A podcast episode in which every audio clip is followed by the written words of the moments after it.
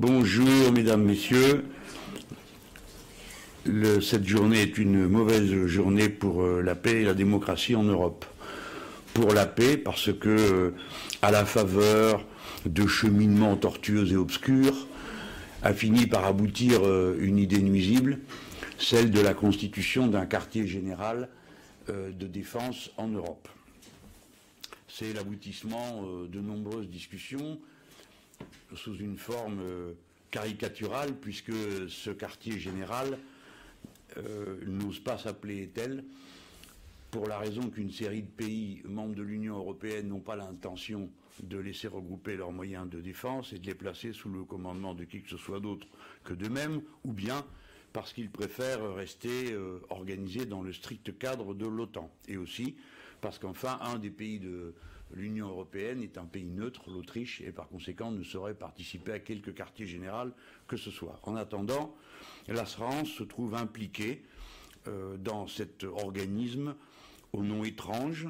Il s'appelle Capacité de planification et de conduite militaire et prétend organiser séances tenantes, notamment la formation euh, des forces armées du Mali, de la Somalie et d'Afrique centrale. Rien que ça. Comme euh, on va démarrer, paraît-il, avec un effectif euh, réduit à 35 personnes et que l'Allemagne s'est proposée pour fournir les employés nécessaires euh, à cette mauvaise action. C'est l'arrivée progressive qui se construit tout doucement de la prétendue Europe de la défense, qui a cette caractéristique de ne jamais dire contre qui elle a l'intention de se défendre. Et c'est donc en vérité l'Europe de la guerre il est tout à fait pitoyable que euh, le président de la République ait fini par faire un aveu qui ne m'a pas surpris et qui correspond à ce que moi-même j'avais euh, pointé du doigt devant le Parlement européen en expliquant mon vote sur le sujet il y a peu de temps. Le président prétend que l'Europe peut se relancer par la défense. Eh bien, on peut dire que le tableau est complet entre ces deux propositions. La première, présentée le 14 juillet 2015, et euh, dont on retrouve euh, la trace dans plusieurs interviews, qui était de constituer un gouvernement de la zone euro, contrôlé par un parlement euh, de la zone euro. En définitive, ça revient à dire d'un côté l'Europe de la guerre et de l'autre l'Europe du fric. Pour relancer le projet européen, ça me semble être les, pires auspices.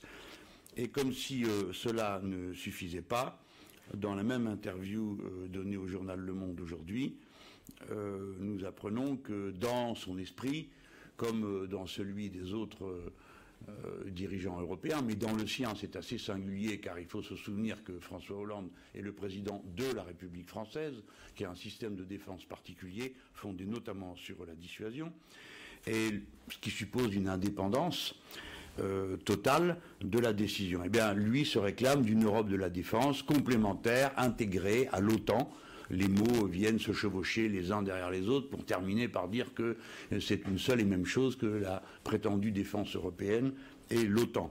Ce que nous avions cru bien comprendre, puisque dans cette interview, il dit qu'il est prêt à consacrer 2% euh, de la richesse du pays au budget de la défense, conformément à la demande qu'ont présentée les Nord-Américains et le président Trump, euh, qui organisera le 25 mai prochain, donc juste après l'élection présidentielle, un sommet de l'OTAN euh, à Bruxelles.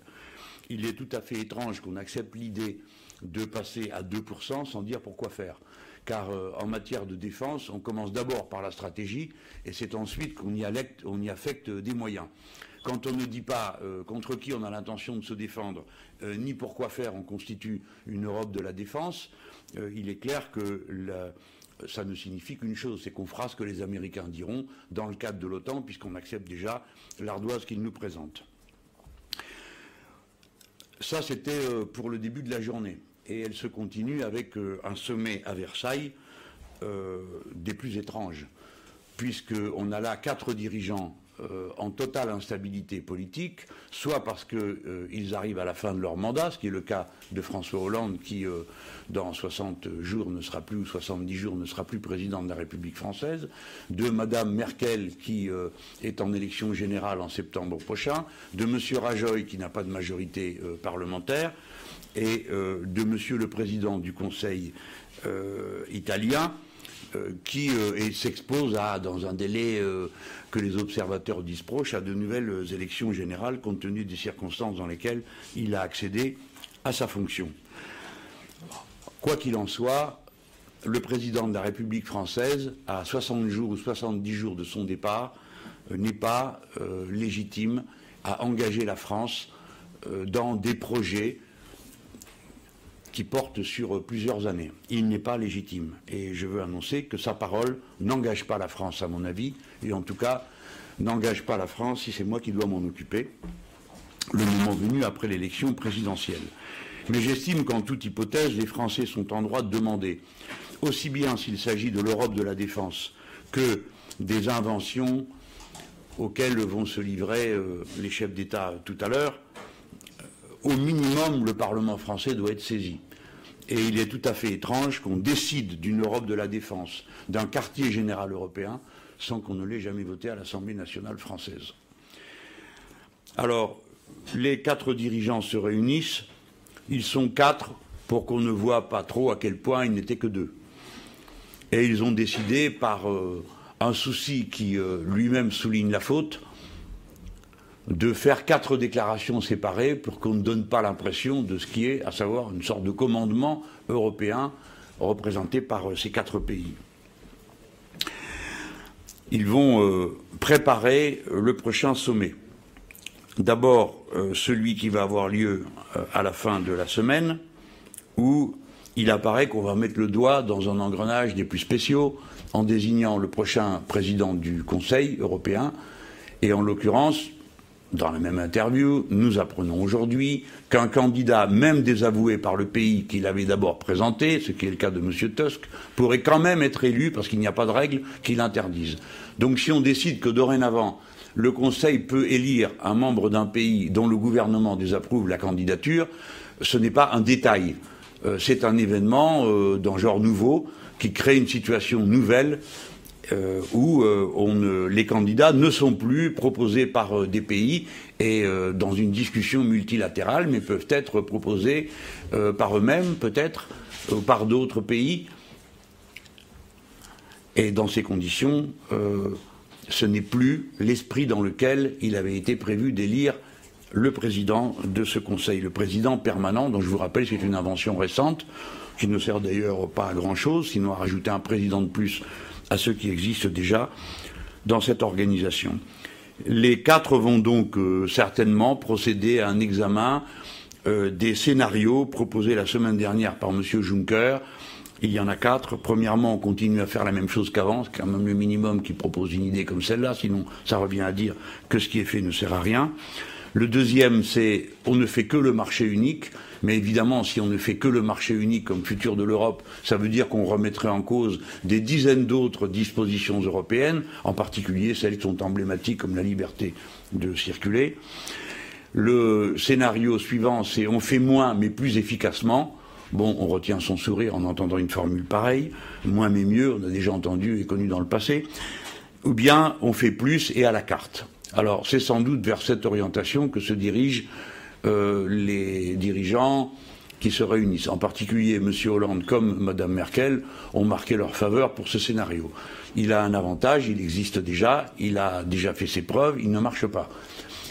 Je veux dire par là qu'il n'a pas la capacité d'entraînement qu'on pourrait euh, soupçonner. D'abord parce qu'il existe déjà des formes de coopération renforcées qui sont prévues par les traités, mais je fais observer qu'il y a déjà l'espace Schengen, qui est un espace d'une partie des membres de l'euro, donc c'est bien une Europe à plusieurs vitesses qui inclut non seulement des gens qui sont dedans, mais des gens qui sont dehors de l'Union européenne pour l'espace Schengen. Euh, il y a aussi l'euro lui-même, puisque pour finir, il n'y a que 19 pays sur euh, les 28 qui sont membres de l'euro. Et on pourrait euh, donner comme exemple de cette Europe à plusieurs vitesses, ou tentative d'Europe à plusieurs vitesses, celle qui a été proposée pour la, la, mise en place de la taxe Tobin, puisque ça fait maintenant 4 ou 5 ans qu'on discute à 10 pays et qu'on est arrivé à rien compte tenu du fait, il est vrai, que M. Moscovici a torpillé l'idée au nom de la Commission. Par conséquent, là encore, euh, je dis que pour ce qui me concerne, moi je ne me sens pas engagé par ce qui va être dit et proposé au nom de la France. Pourquoi est-ce que je prends cette précaution?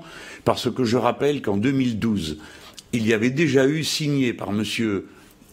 Sarkozy un projet de traité budgétaire. Un projet de traité budgétaire. Et M. Hollande avait déclaré dans la campagne qu'il renégocierait le traité. Naturellement, il n'en a rien fait, considérant que la parole de la France avait été engagée par son prédécesseur. Je suppose puisqu'il a eu le front de répondre au journal Le Monde, qu'il euh, avait obtenu une réorientation de, l'Europe, ce qui a franchement laissé tout le monde pantois, dans toute l'Europe, j'imagine. Et il a cité comme réorientation euh, divers plans euh, de relance, en oubliant, je crois, le sien, dans, ce cas. Bref, nous sommes donc dans une situation qui, moi, me paraît justifier que chacun des candidats s'exprime sur le contenu des engagements qui sont pris en ce moment au nom de notre pays. Donc j'y réponds, moi pour ma part, il ne peut pas être question d'un quartier général euh, européen. Il ne peut pas être question qu'une telle décision soit prise sans que le Parlement, le Parlement français soit saisi, et il ne peut pas être question que nous soyons engagés d'une quelconque manière par un projet de développement futur de l'Europe par des dirigeants qui sont tous en train euh, de, euh, dont les responsabilités sont partout mises en jeu. De mon côté, je veux signaler que je participerai au plan B, euh, qui est la réunion des différentes forces euh, progressistes en Europe, qui euh, cherchent à définir ce que pourraient être des scénarios alternatifs au modèle actuel de la construction européenne. Ça aura lieu le 11 et 12 mars, et je suis heureux d'apprendre que parmi les nombreuses personnalités, les nombreux partis qui dorénavant constituent et organisations qui constituent ce rassemblement qui s'appelle Plan B, euh, nous aurons la participation du maire de Naples que euh, j'aurai le plaisir de rencontrer. Voilà ce que je voulais dire pour ne pas laisser passer un événement, le double événement de la journée d'aujourd'hui sur l'Europe. Je sais que l'actualité semble fascinée par euh, les déroulements de, de l'affaire euh, Fillon, mais il y a quand même d'autres choses qui se passent et il ne faudrait pas que cela finisse par toutes les occulter, y compris celles qui engagent le plus profondément notre pays et son avenir dans une construction qui euh, lui importe, qui est celle de l'Europe. Voilà.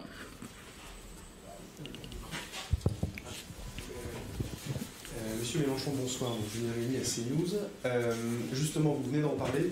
un point peut-être plus sur votre campagne peut-être votre point commun avec euh, Benoît Hamon, c'est que vous avez du mal à vous rendre audible dans cette campagne, je parle d'un point de vue médiatique, euh, à cause des développements justement de cette affaire Fillon. Euh, comment vous analysez cela? Comment vous comptez y remédier?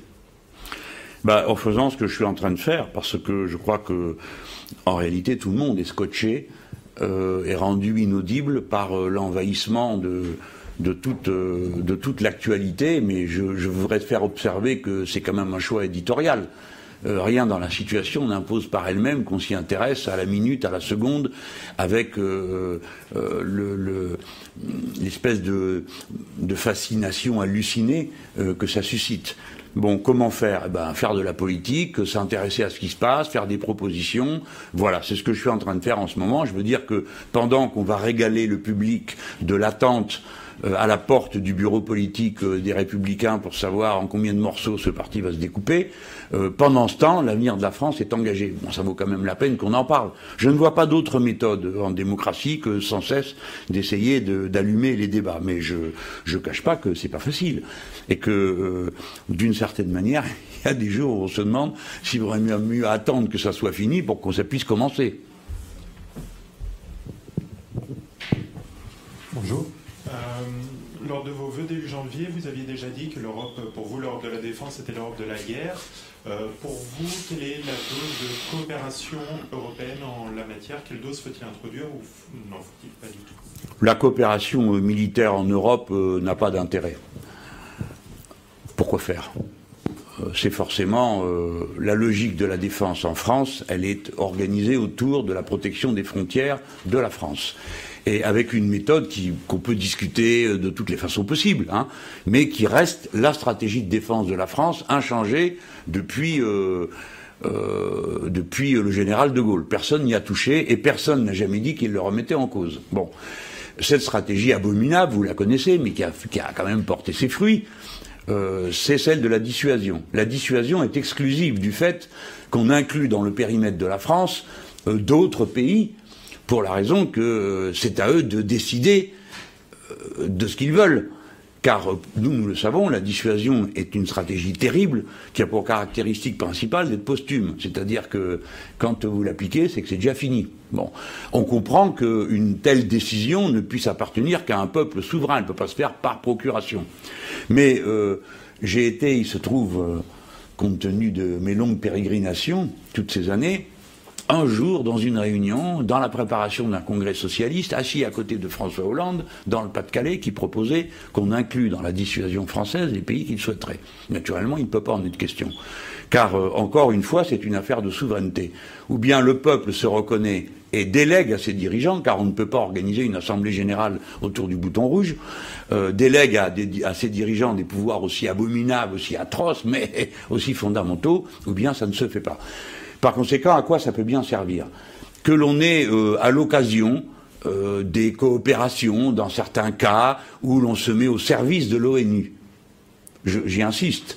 Parce que de quoi parle-t-on? De missions militaires qui se feraient en dehors du cadre de l'ONU? Lesquelles, je vous prie? Quelle serait leur légitimité? Je ne comprends pas. Donc euh, j'y insiste. Il n'y a pas d'intérêt à une coopération militaire en Europe Surtout que nous n'en parlons pas comme d'un thème en général, dans l'abstraction, nous en parlons comme d'un thème concret.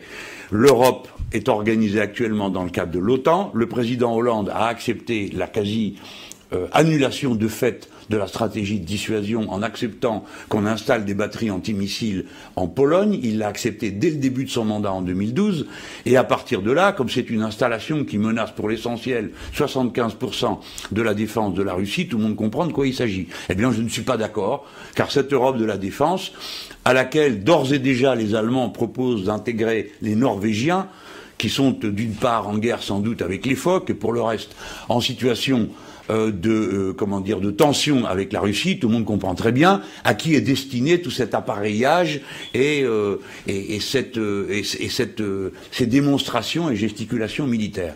Donc pour moi, la France doit rester indépendante sur le plan militaire. Si on doit être différemment, agir différemment, ça ne pourrait être que dans le cadre euh, ben, je ne sais pas, de l'extension de nos frontières ou de quelque chose qui inclurait des gens qui seraient en situation avec nous d'égalité, hein. pas, euh, pas, pas, une, pas un, rassemblement d'États. Donc on n'a pas besoin de ça, on a juste besoin d'être absolument et radicalement protégés, nous, Français. Et deuxièmement, quand on a des actions militaires, où que ce soit en dehors de nos frontières, où que ce soit en dehors de nos frontières, c'est sous l'autorité du commandement militaire de l'ONU, puisque ça existe, et que je ne vois pas d'autre légitimité que celle de l'ONU à des interventions militaires. Chaque fois qu'on a cru s'en dispenser, ou chaque fois qu'on a voulu aller plus loin qu'un mandat de l'ONU, ça s'est toujours terminé par un désastre. Je voudrais rappeler que c'est ce qui s'est passé avec la Libye. C'est à partir du moment où euh, le, le, Conseil de sécurité de l'ONU avait décidé à l'unanimité qu'il fallait créer une zone d'exclusion aérienne, que, s'appuyant sur cette décision, ils en ont fait un cas de guerre pour envahir et bombarder, avec le résultat magnifique que nous avons sous les yeux. Donc vraiment, je, fais un appel à la raison. Ce n'est pas raisonnable d'envisager euh, des, arrangements militaires qui ne peuvent que mal tourner, puisqu'ils euh, cachent leur raison d'être et ils mettent en place des dispositifs extrêmement approximatifs, mais dont on voit bien euh, quel est en définitive euh, le, répondant? Voilà. À partir du moment où vous mettez la Norvège là-dedans, clairement, euh, vous indiquez que l'Europe de la défense, c'est une Europe qui est tournée face à la Russie. Je ne suis pas d'accord. Les Russes sont nos partenaires et ils devraient être impliqués dans une politique de paix européenne comme des partenaires et pas comme des adversaires. Benoît Hamon dit clairement que lui compte se servir de cette, cette, capacité de projection militaire et diplomatique de la France comme d'un levier de négociation pour sortir de l'austérité au niveau européen. Pour vous, c'est ce que vous disiez, peut-être je trahis votre français, mais ça vous paraît invraisemblable, c'est bien ça? Attendez, j'ai pas bien compris. Benoît Hamon, lui, dans ses propositions en matière européenne, dit servons-nous de la capacité de la France, la capacité de projection militaire, diplomatique, notre capacité à assurer la sécurité collective comme d'un levier de négociation avec les Allemands, par exemple, pour sortir de l'austérité, trouver des compromis au niveau économique. Alors, il y a. Oui, oui. Mais si vous voulez bien, on va élargir euh, le, propos parce que euh, chaque candidat exprime euh, une, position. J'ai noté par exemple que M. Macron, qui est quand même un protagoniste assez essentiel, semble-t-il, dans cette campagne, puisque c'est son tour maintenant d'être annoncé comme élu d'avance, après bien d'autres auparavant, et je lui souhaite le même destin qu'aux autres. Euh, lui euh, est pour euh, l'intégration, pour la défense européenne, pour l'inclusion dans l'OTAN et pour les 2% exactement comme le président Hollande. Par conséquent, il me paraît important que tout le monde le sache avant de mettre le doigt dans l'engrenage. Quant à dire qu'on va mettre les capacités militaires de la France à la disposition d'une défense européenne, c'est une idée hmm, sympathique. Euh, mais absolument privé de tout réalisme. Car euh, ça voudrait dire quoi? Que nous nous trouverions engagés dans tous les conflits qui pourraient survenir, euh, dans toute l'Europe, et y compris ceux que pourraient déclencher inopinément les pays qui sont mitoyens de la Russie et qui ont des comptes à régler avec elle depuis au moins un millénaire. Il ne peut pas en être question. Et la défense de qui? Pourquoi faire et contre qui? Est-ce qu'on envisage, euh, déjà il est quand même, vous avez vu vous-même, euh, la situation paradoxale dans laquelle on s'est trouvé à un moment donné, lorsque euh, la Turquie, qui est membre de l'OTAN, bombardait des positions qui étaient censées être favorables, qui étaient censées nous être favorables, et protéger des gens qui étaient censés nous être défavorables. Je vous rappelle tous ces épisodes de la guerre en Syrie et en Irak. Non, ce n'est pas une idée raisonnable du tout. On ne peut pas avoir de défense commune pour une entité qui n'a pas de souveraineté commune. Ce n'est pas possible.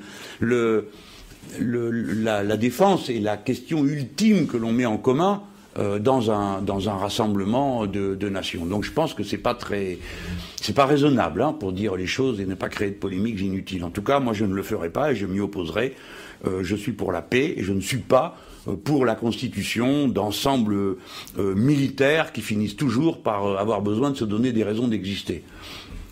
Voilà, qui plus est, alors dans le cadre de l'OTAN et avec la stratégie que euh, euh, tous les autres pays européens sont d'accord d'appliquer, puisque c'est comme ça qu'ils ont vécu pendant toute la guerre froide, c'est-à-dire sous parapluie nucléaire américain, et comme vous le savez, ça s'appelle la smart défense, chacun prend sa part de la défense, n'est-ce pas? Et puis on achète le matériel sur étagère, c'est-à-dire au nord-américain, c'est ça que vient faire M. Trump, c'est voir qui passe des commandes euh, à l'industrie militaire nord-américaine. Quelque chose d'autre, oui? Allez-y plus fort dedans, là. Mettez-le bien contre votre bouche. Je voulais juste savoir, on va, assister euh, euh, à l'anniversaire des 60 ans de la commémoration du traité de Rome. Vous-même, vous serez à Rome dans quelques jours. Quel est le message, justement, que vous allez envoyer de là-bas? On sait que ce mois-ci, c'est crucial euh, ce qui va se passer en Europe. Alors, on a, on, on a prévu pour moi, compte tenu du fait que nous sommes en année électorale et que la France est scalée en Europe, une, petite demi-heure de temps de parole, donc je, m'exprimerai à ce moment-là, je suis sûr que je dirai tout dans le détail, mais clairement, avons d'abord montré l'impasse dans laquelle nous sommes, le début de la dislocation de la construction européenne, dont le Brexit a été l'annonce, et le caractère euh, absolument aventurier du modèle euh, euh, dans lequel se projettent les dirigeants européens. Parce que penser qu'on va reconstruire l'Europe, la relancer, comme l'a dit le président Hollande, par l'Europe de la défense, alors là c'est une, une, vision terrible. on n'a pas fait l'Europe pour ça, on a fait l'Europe pour faire la paix.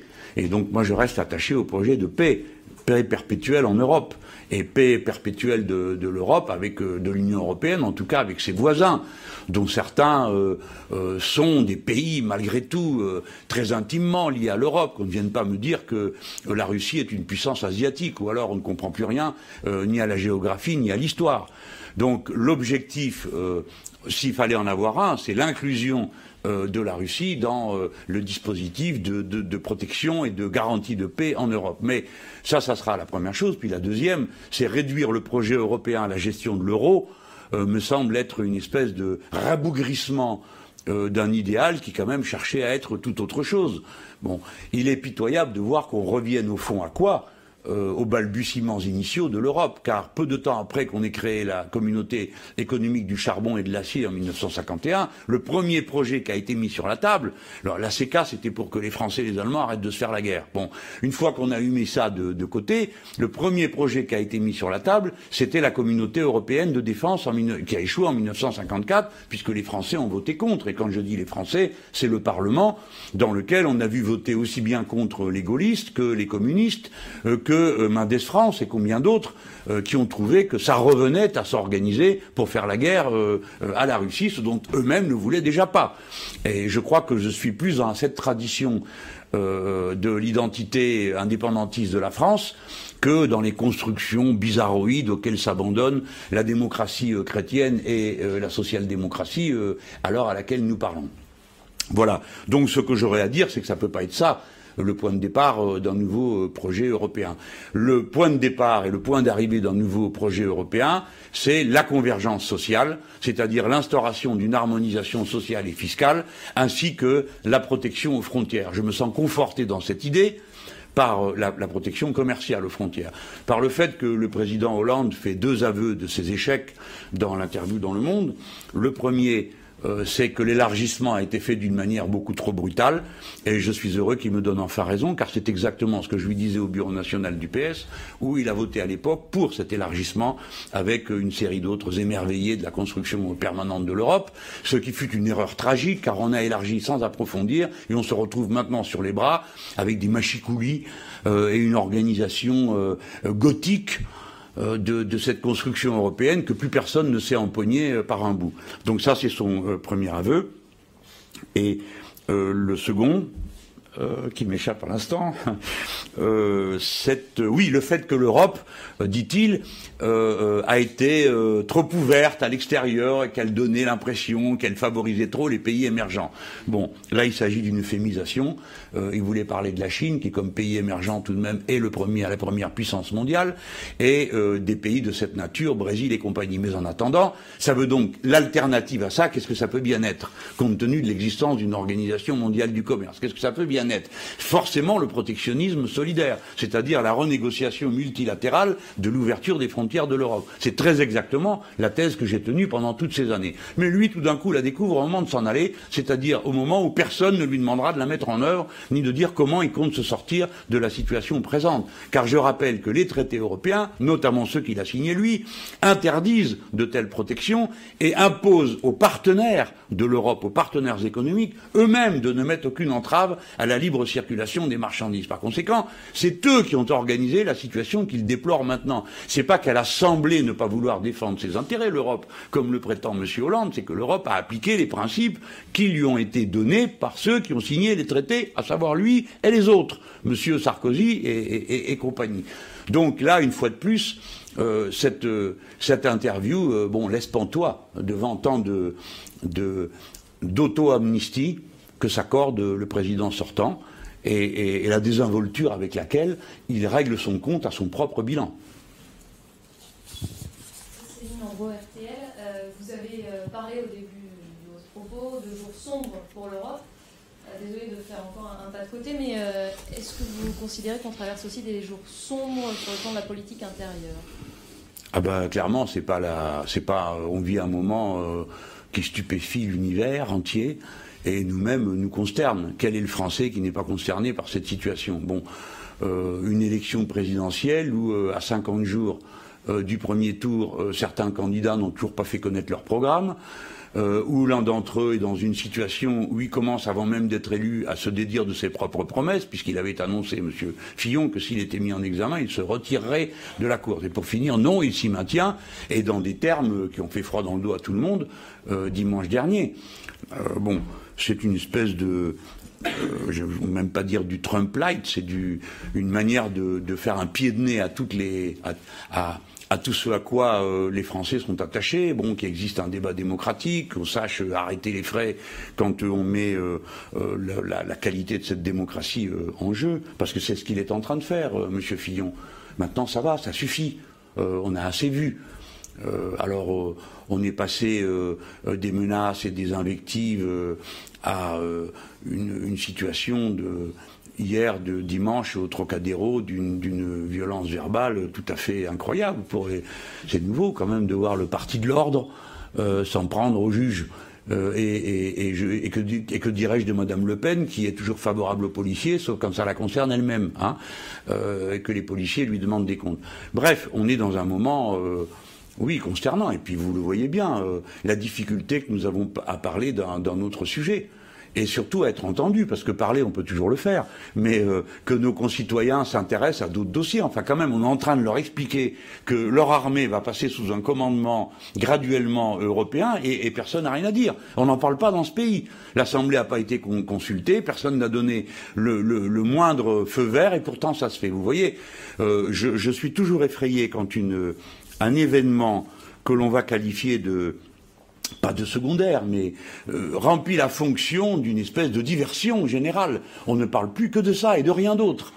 Je trouve ça très, très, très dommage et personne maintenant ne sait plus à quoi ressemble cette élection présidentielle. Euh, personne ne sait comment elle pourrait euh, se dérouler et se conclure. Est-ce que M. Fillon sera encore là dans huit jours? Est-ce que, les questions se multiplient Mais ce pas les bonnes questions. Les bonnes questions, c'est qui va être là et pourquoi faire? Qu'on puisse comparer euh, les projets. Voilà, c'est tout ce que je peux vous dire. C'est clair que c'est pas la fête. Oui? Est-ce que vous pouvez nous donner un petit peu plus de précision sur cette nouvelle initiative du plan la semaine prochaine? Est-ce que vous évoquiez tout à l'heure le maire de Naples? Est-ce que vous avez euh, réussi à élargir un peu le socle des participants? Et deuxième question, euh, vous êtes élu le, 7 mai, est-ce que vous décrochez votre téléphone pour aller appeler Alexis Tsipras? Attendez, la deuxième question qui m'intéresse beaucoup, c'est quand je suis élu, allez-y, prenez le micro.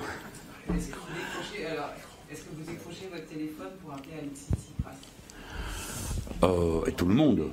Euh, oui. Alors je commence par euh, la première. Le cadre du plan B a toujours été ouvert. Sa base de rassemblement est extrêmement large et donc quiconque souhaite y participer peut le faire. Par exemple, nous avons été rejoints, au total maintenant on est plus de 25 pays, on a été rejoints à la dernière réunion à Copenhague, euh, je vous rappelais quand même le, cycle. Il a commencé le 12 septembre à la fête de l'humanité, 2015. Euh, en janvier 2016, on faisait la réunion du plan B en France. Vous savez qu'on avait d'abord convoqué la nuit du terrible attentat du Bataclan, qu'on a dû le reporter. Ensuite, on a eu en 2016 euh, Madrid. Ensuite, en novembre, ça c'était en février, en novembre, on s'est réunis à Copenhague, au Danemark, et là, on va se réunir à Rome. On a eu une réunion intermédiaire, mais dont le statut n'était pas euh, tout à fait euh, clair, clairement lié au plan B, à Berlin euh, récemment. Donc c'est vraiment un processus qui avance. progressivement se joignent des forces et toutes sont bienvenues, dès lors, bon, quand même, qu'elles participent des bases humanistes qui sont celles de ce, de ce rassemblement. Alors donc tout le monde est bienvenu et puis je crois qu'on ça s'élargit d'une réunion à l'autre. Là j'ai pas trop de soucis, je pense que c'est une très belle idée. Elle est l'équivalent en Europe de ce qui, pendant les années de, mûrissement euh, des processus de révolution démocratique en Amérique latine, s'appelait là-bas le Forum de São Paulo, quoi, qui se soit réuni qu'une seule fois euh, à São Paulo. Ça joue un peu la même fonction, mais c'est encore, euh, c'est encore très, très démarrant, quoi. Hein. On se voit beaucoup parce qu'on a besoin de bien se comprendre. Il n'y aura pas qu'un plan B. Suivant les pays, le plan B n'est pas le même. Alors, une fois gagnant, euh, il est clair qu'il va falloir euh, euh, chercher à, former une coalition avec les gouvernements pour passer à autre chose. Hein. et notamment sur le plan qui sont à mes yeux les deux questions cruciales, qui sont l'harmonisation sociale et fiscale. le gouvernement allemand actuel ne s'est jamais confronté à un gouvernement français qui lui discute ou lui dispute la décision à prendre. Donc euh, moi, mon attitude à l'égard euh, du gouvernement allemand, c'est que j'estime qu'il s'est comporté d'une manière rationnelle toutes ces années. Euh, quand M. Sarkozy lui a dit, bah, finalement, même si les Français ont voté non, pour moi c'est oui, sur le traité, bah, on ne va pas demander aux Allemands de penser à notre place ou de s'opposer à notre place à ce texte. De même, François Hollande, qui s'était engagé à renégocier les traités, n'a rien renégocié du tout, et on ne va pas demander au gouvernement allemand d'y avoir pensé à notre place. Donc j'estime que le gouvernement allemand prendrait acte du fait qu'il y a de nouvelles propositions sur la table et de nouveaux dirigeants qui sont sur une nouvelle orientation. Hein. Alors, euh, je pense que la conversation ne peut pas être efficace, il n'y a pas de plan B. C'est-à-dire si euh, on ne manifeste pas clairement que dans le cas où ça serait dorénavant, c'est comme auparavant, eh bien ça sera sans les Français. Je pense qu'il faut le faire euh, parce que ça procède d'une logique de rapport de force, puisque la discussion rationnelle, la preuve a été apportée par Alexis Tsipras qu'elle ne sert à rien. Alexis Tsipras a fait valoir à l'époque, dans les négociations qu'il a eues, pendant ces six longues heures, euh, que euh, la, Grèce ne pourrait pas payer la dette. Et nous en sommes toujours au même point. Et il a discuté pendant des heures. Il lui a été appliqué un mémorandum encore plus dur que le précédent. les Grecs ont dit non et lui a signé oui. Bon, c'est son affaire, j'ai instantanément rompu politiquement avec lui. Il a ses raisons d'agir, je l'ai toujours dit, hein. il a ses raisons d'agir, mais moi je ne suis pas d'accord euh, pour céder quand euh, euh, c'est au prix d'une souffrance pareille infligée au peuple grec, pour rien.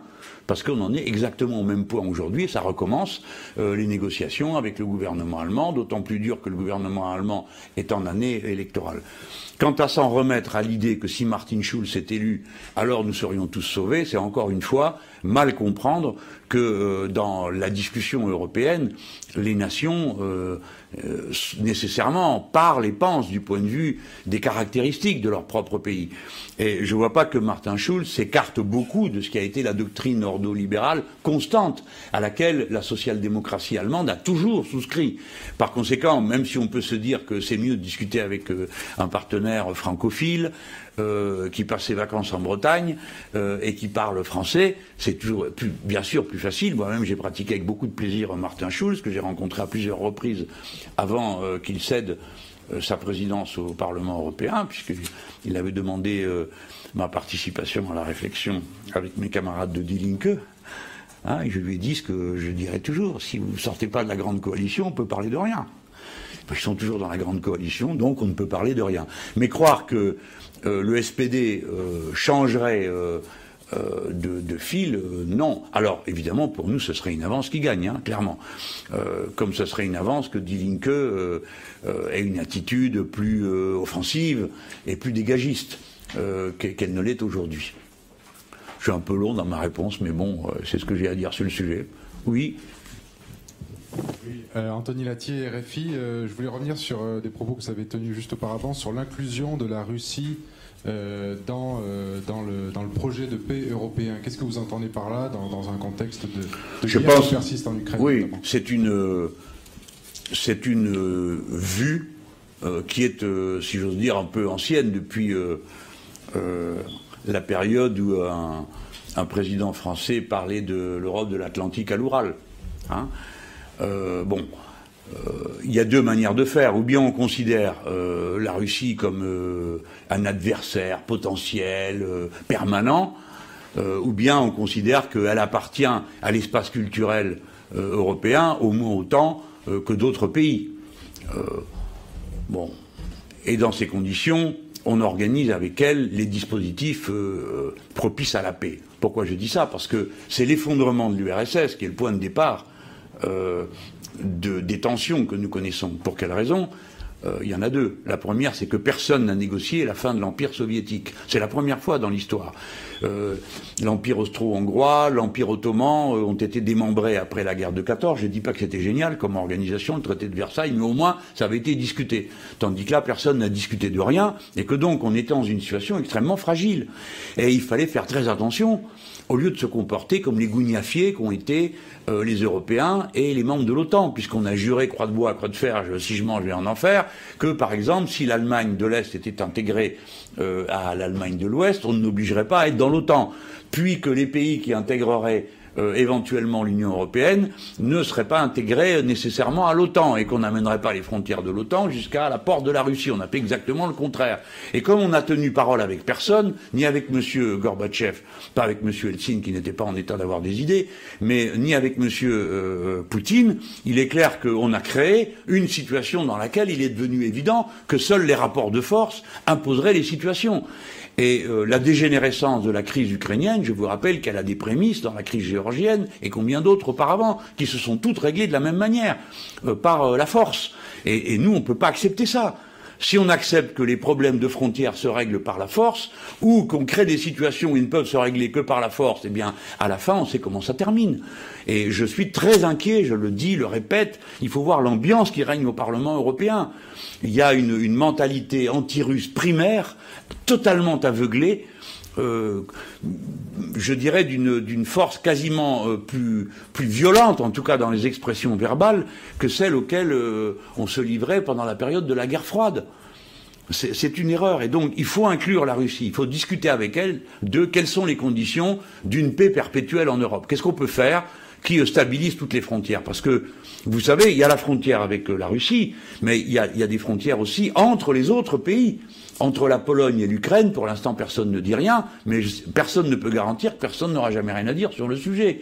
Ou euh, entre la Hongrie et ses voisins. Et ce sont des, des vieilles questions. Et vous savez que euh, quand on les croit euh, épuisées, tout d'un coup elles ressurgissent. Comment s'est-il fait qu'au moment où l'Allemagne s'est réunifiée, il ait fallu plus d'un mois et demi pour que le gouvernement de l'époque, c'était un gouvernement démocratique, hein, euh, c'était le gouvernement de M. Kohl, mette un mois et demi euh, pour accepter la ligne Oder-Neisse comme euh, frontière à, l'est de l'Europe. Donc on ne joue pas avec ces sujets-là. Hein. Et quand on s'engage comme ça au débeauté, à dire eh ben, on appliquera euh, telle ou telle clause de l'OTAN euh, ou euh, de, des traités de l'Union européenne. Chacun va voler à la rescousse de l'autre, mais on sait dans quoi on met le doigt là. Moi, je ne suis pas d'accord avec ça. Je ne suis pas d'accord avec ça.